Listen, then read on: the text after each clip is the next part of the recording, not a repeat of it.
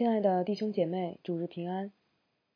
今天要来跟大家分享的这位犹大君王，可以说是一位富三代。他的爷爷乌西雅王在位期间富国强兵，他的父亲约坦王因遵行神的道而日渐强盛。这位少主二十岁登基，按说是有机会励精图治，更上一层楼的。然而，在他做王的十六年中，他几乎把整个犹大国败光，并且为之后犹大的被掳奠定了不可逆转的基础。这位王就是亚哈斯，不仅名字跟北国以色列王亚哈只差一个字，作风也十分相像。亚哈斯不像他祖大卫行耶和华他神眼中看为正的事。却效法以色列诸王所行的，又照着耶和华从以色列人面前赶出的外邦人行可憎的事，使他的儿子惊火，并在秋坛上、山冈上各青翠树下献祭烧香。亚哈斯的败国，首先始于他肆无忌惮的偶像崇拜。使儿子惊火是向摩洛神献祭过程中的做法。米尔顿在《失乐园》中称摩洛是第一个加入撒旦大军的空中掌权者。他这样写道：“第一个降临人间的可怕魔王摩洛，以人为生，全身沾满了人血和亲人的眼泪。孩子在狰狞恐怖的恶魔手中的哭喊声。”淹没在大鼓、小鼓的箫声中。亚门人崇拜他，并在拉巴及其沟渠纵横的原野，在亚尔戈伯、巴山，直到亚嫩河滨，供奉着他。他不满足于这些邪淫的邻国，还使用奸计迷惑了绝顶聪明的所罗门，在不洁的橄榄山上，面对真实真神的圣殿。立庙建祠，又把秀丽的新嫩子谷封上，尊为圣林，因此被称为陀菲特和格痕拿，那就是阴间地狱的称号。雅哈斯身体力行的参与对迦南异教的偶像崇拜，使之重新成为犹大官方所认可的宗教活动。这就是为什么先知以赛亚一开篇就在天地面前责备犹大为犯罪的国民，担着罪孽的百姓，行恶的种类，败坏的儿女。因为那时候的犹大人离弃耶和华，藐视以色列的圣者，与他生疏，往后退步。因着他们离弃了耶和华他们列祖的神。耶和华就将他们交在亚兰王手里，交在以色列王手里。而亚哈斯在面对他的困局之时，选择继续堕落。犹大在他的手中也随之全面腐化。亚哈斯的一生让我们看到，在敬拜上离弃真神，就是把自己交在那恶者的手中，最终只会让人沦为私欲的奴隶。我们先来低头祷告，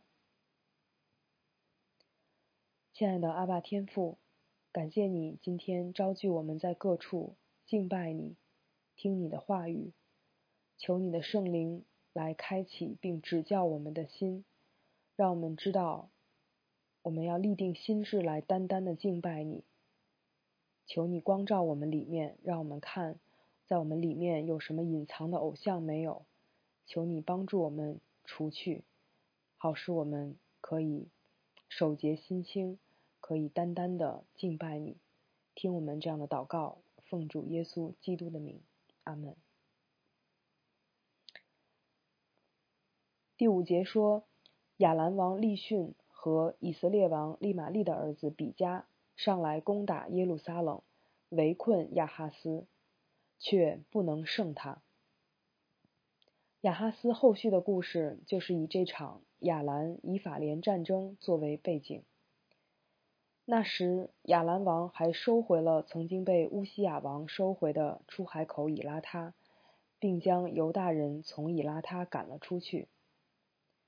以拉他几次易主，最后犹大还是没能保住。作者说，亚兰人就来到以拉他，住在那里，直到今日。这就是在向当时的读者解释以以拉他是如何形成了今天这样的格局。我们听了那么多王列。那么多列王的事迹已经摸到了这个规律，就是君王若遵守神的道，就征战得胜，扩张疆界，四境平安；反之，若拜偶像，离弃神，就遭攻打，领土被占，甚至百姓被掳。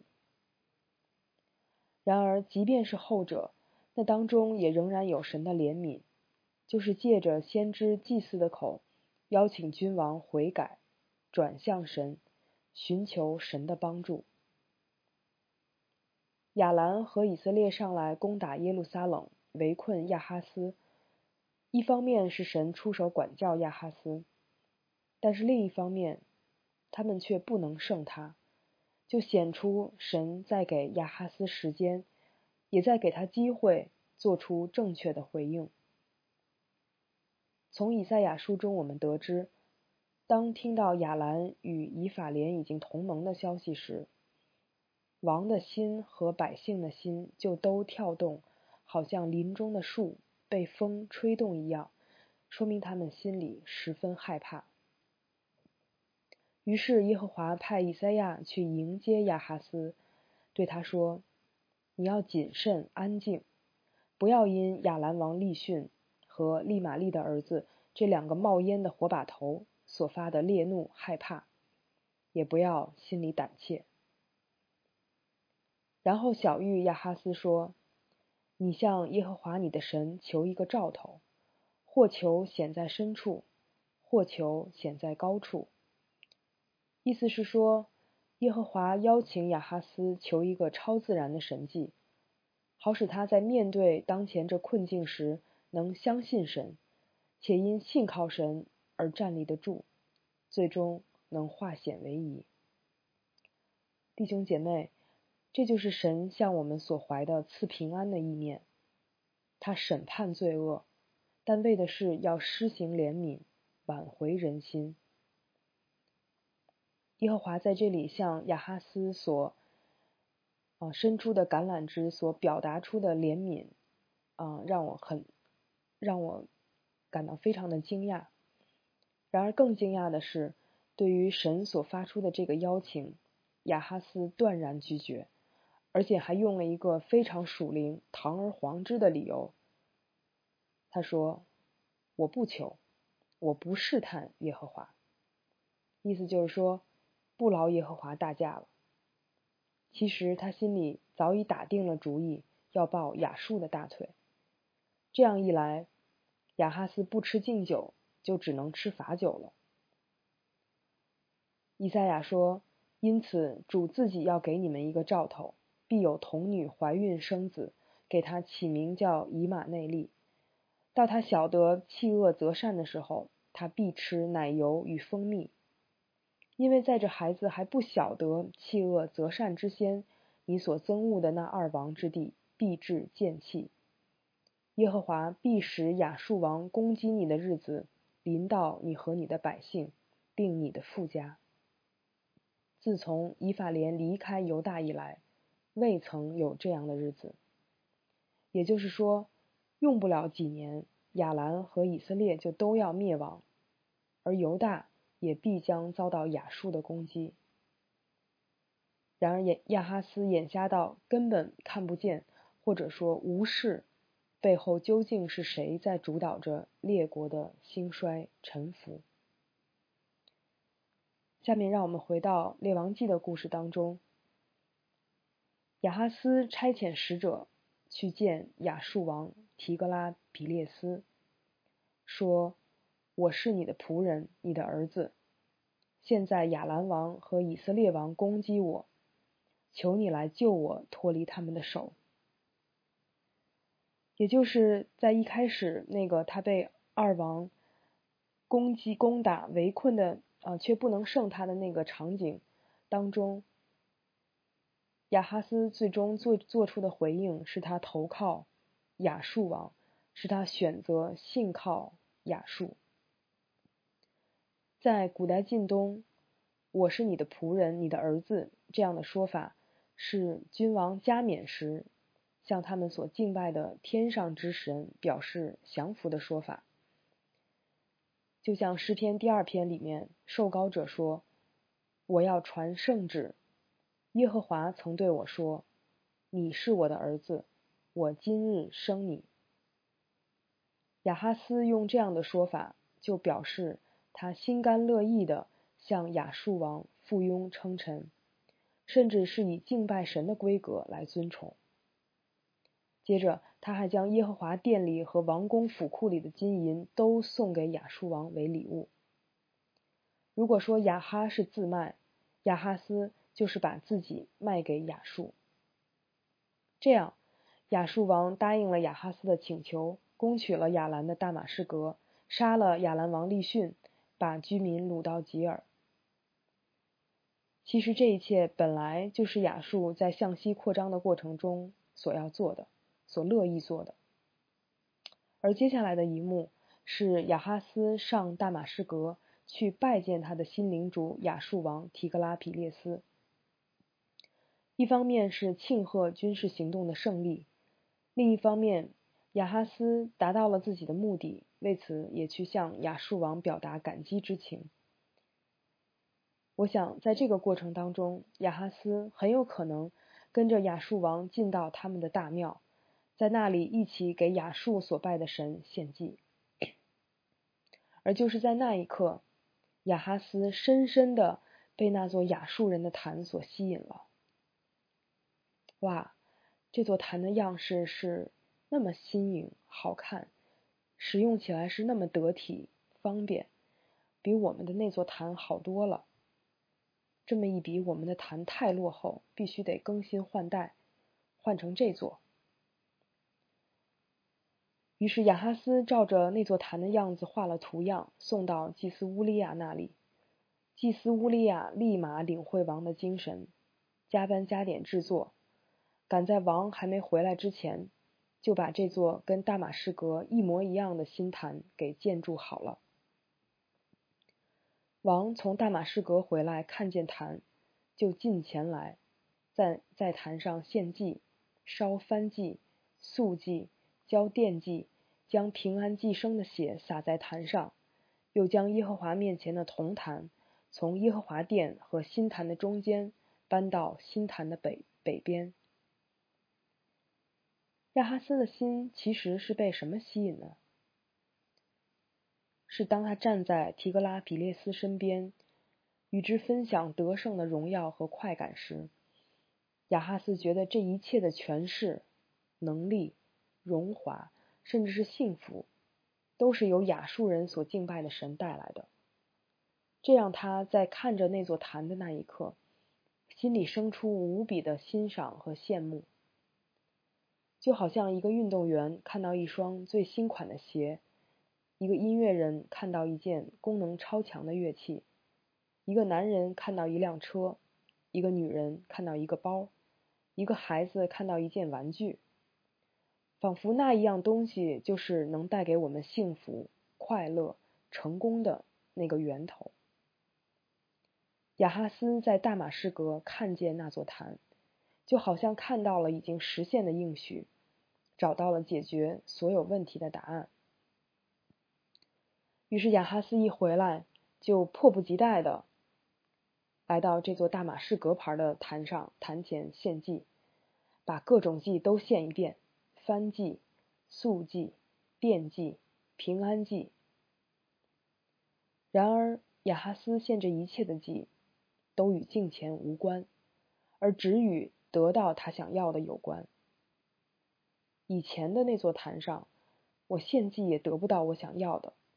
现在这座坛，我在大马士革亲眼看见了，好使，管用。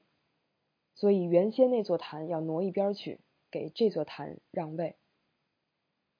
亚哈斯嘱咐祭司乌利亚，早晨的翻祭，晚上的素祭，王的翻祭素祭，国内众民的翻祭素祭奠祭，都要烧在大坛上，燔祭生和平安祭生的血也要洒在这坛上。这是铜坛，我要用以求问耶和华。你看，所有的宗教活动好像还在热火朝天的举行着，从外表上看不出来有太大的异样，但是在那眼所看不见的宝座上坐着的已经不再是耶和华。而是亚哈斯自己了，所以亚哈斯那句留着铜坛用来求问耶和华的话，根本也是假的。他所谓的求问，不过是走形式、装样子罢了。这就是为什么耶和华说：“你们所献的许多祭物与我何异呢？公绵羊的翻祭和肥畜的脂油，我已经够了。”公牛的血、羊羔的血、公山羊的血，我都不喜悦。可叹忠信的城变为妓女，从前充满了公平公义居在其中，现今却有凶手居住。你的银子变为渣子，你的酒用水掺兑，你的官长居心悖逆，与盗贼作伴，各都喜爱贿赂。追求赃私，他们不为孤儿伸冤，寡妇的案件也不得呈到他们面前。在亚哈斯统治的这个期间，我们可以看到犹大国已经全面的腐化，在民间的各个层面，我们看到的是公义公平的缺失。看到的是私欲的泛滥，而犹大的全面腐化也格外体现在祭司身上所发生的变化。当乌利亚王的时候，尚有冒死进谏的耶和华勇敢的祭司八十位；而到了亚哈斯时，大祭司却随着王一同堕落，而且想王所想。当王还没有回来的时候。祭司已经照着王所画的图样，已经，嗯，加温加点的建筑好了坛，啊，摆在王的面前，呈现在王的面前。嗯，还有，当亚亚哈斯王给祭司乌利亚各样的关于献祭的指示时，祭司竟然照着亚哈斯王所吩咐的去行。什么时候祭祭司变成了照着王所吩咐的去行呢？亚哈斯和犹大的居民，我们如如今可以看到，在他们身上所显出的，岂不正是有敬虔的外貌，却背了敬虔的实意的那种人吗？从整个啊，在这一在这一啊这一章的描述当中，我们可以看到信仰是如何渐渐沦为空洞的宗宗教。一开始。是我们的心偏离神，疏远神，然后我们将那能满足我们实际需要的事物请请上了宝座。最后，表面上一切宗教活动还照旧，但是心灵里面已经全然被假神所腐蚀，变得自私、冷漠，所行出来的与神的公义、怜悯没有半毛钱关系。雅哈斯。表面看起来从雅述那里得着了他想要的，但最终却沦为了私欲的奴隶，而最后，他也仍然要被啊，也也要啊被亚述所灭、所掳走。就如诗篇一百零六篇十五节所说：“神将他们所求的赐给他们，却使他们的心灵软弱。”当亚哈斯想要他心中的啊那些权势那样的荣华啊大到一个地步的时候，神在他心里已经退居到啊一文不值的地步。虽然好像貌似在圣殿当中还留有一角，然而事实上他所敬拜的、所供奉的，嗯，所热火朝天的在在所献祭的。其实全部是他自己所想象出来、所勾画出来的宗教，是他自己内心的私欲。亚哈斯堕落的最后一步，就是他彻底改造圣殿。他打掉盆座四面镶着的芯子，挪移为安息日所盖的廊子。而他之所以这么做，是因亚述王的缘故，就是为了避免冒犯亚述王。胆敢随意改造圣殿，将圣殿降格为拜偶像之场所的亚哈斯是第一人，也是最后一人。亚哈斯既然敢挪移玷污耶和华的圣所，就离耶和华挪移犹大家不远了。也正是在这样的黑暗当中，神借着以赛亚应许了那名称为奇妙、测试、全能的神、永在的父、和平的君，他的政权与平安必加增无穷。他必在大卫的宝座上治理他的国，以公平公义使国坚定稳固，从今直到永远。很多年以后，魔鬼在旷野里试探以马内利完全应验的那一位。最后一招就是带他上了一座最高的山，将世上的万国与万国的荣华都指给他看。对他说：“你若俯伏拜我，我就把这一切都赐给你。”耶稣说：“撒旦退去吧，因为经上记着说，当拜主你的神，单要侍奉他。所谓敬拜，就是把神所当得、所配得的分量归给他。虽然我们经历很多的困苦。”艰难，但是神的心意乃是让我们在这一切的困苦艰难当中去寻求他，依靠他。但愿我们在这一切的困苦挣扎当中，不被撒旦所迷惑，能够艰辛仰赖神，因为唯有神才配得我们的心，也唯有他胜过我们心中所想望的一切。我们低头祷告，我们亲爱的天父，感谢你，因为你爱我们，你爱我们，因此你将你的儿子派到地上来拯救我们。你所要拯救的是我们的灵魂，为了要来拯救，为了要拯救我们的灵魂，啊，你也。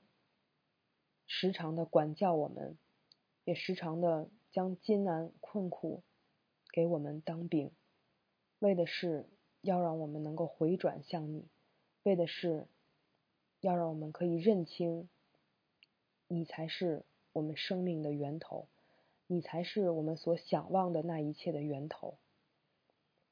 求你帮助我们战胜，胜过我们心灵里面的欲望、私欲，使我们。不会为了我们所想要的而出卖自己。